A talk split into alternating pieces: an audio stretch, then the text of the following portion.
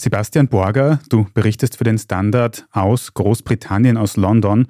Wenn es Charles doch schlechter gehen würde, dann gibt es da eine Art System, wer mehr Verantwortung übernehmen würde. Wie funktioniert das? Also wer würde dann eben da mehr im Mittelpunkt stehen, wenn das notwendig wäre?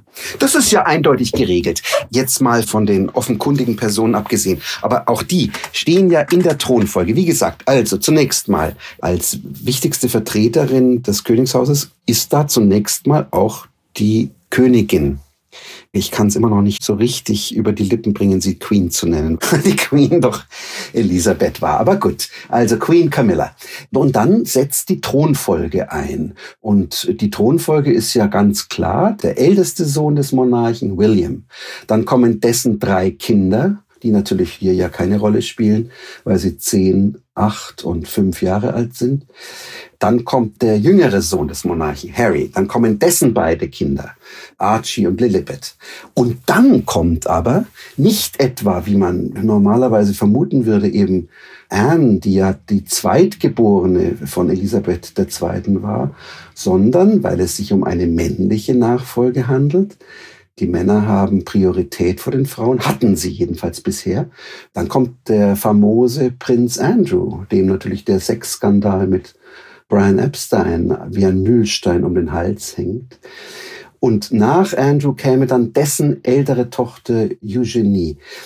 Jetzt sagen wir mal so, es war schon in den letzten Monaten davon die Rede, dass im Falle einer tatsächlichen, na wie soll man sagen, eines Rücktritts des Königs, dass er sich sozusagen ganz zurückziehen muss und eine Regentschaft ausgerufen werden muss, dass dann als Staatsberater seine beiden anderen Geschwister herangezogen würden, nämlich Anne und der jüngere Bruder Edward, der ja vom Vater den Titel des Herzogs von Edinburgh geerbt hat.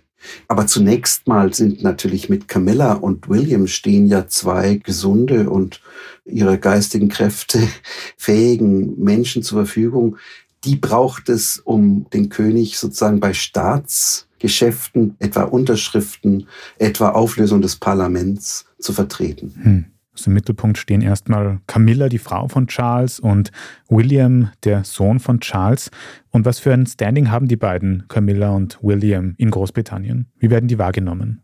Na, Camilla wächst den Briten doch, glaube ich, zunehmend ans Herz. Die hatte ja eine schwere Zeit, weil sie von den Leuten als Rivalin der verehrten Prinzessin Diana wahrgenommen wurde, die ja Charles in erster Ehe geheiratet hatte und die auch die Mutter der beiden Kinder William und Harry ist, war, die dann bei einem Verkehrsunfall in Paris ums Leben kam 1997. Und da war Camilla total unten durch bei der Bevölkerung. Sie scheint aber eben doch die Frau seines Lebens zu sein und das hat sich der damalige Prinz und jetzige König hartnäckig erkämpft. Er will sie an seiner Seite haben. Er will sie seine Frau nennen dürfen. Das kann er seit 2005, konnten sie dann endlich heiraten. In beiden Fällen die zweite Ehe. Und er will auch, dass sie Königin ist. Und das gelang ja letztes Jahr mit der Krönung in der Westminster Abbey. Ich sehe sie als wichtige Figur. Ich sehe aber natürlich auch, dass sie 76 ist und dass sie nun als lebenslange Raucherin sicherlich insgesamt von ihrer Gesundheit her in keinem so guten Zustand ist wie etwa der König selbst, der ja eigentlich als kerngesund gilt, von Rückenbeschwerden abgesehen.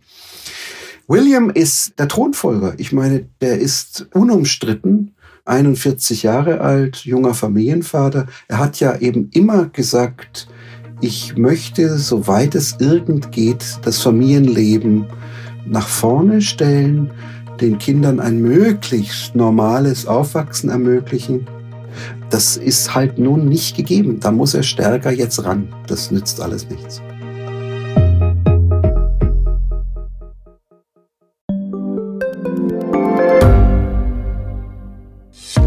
Hat Österreichs Politik ein Korruptionsproblem?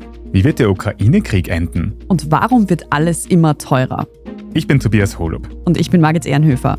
Wir stellen die brennenden Fragen unserer Zeit. Und die Standardredaktion liefert Antworten. Im Thema des Tages, Montag bis Freitag um 17 Uhr, überall, wo es Podcasts gibt.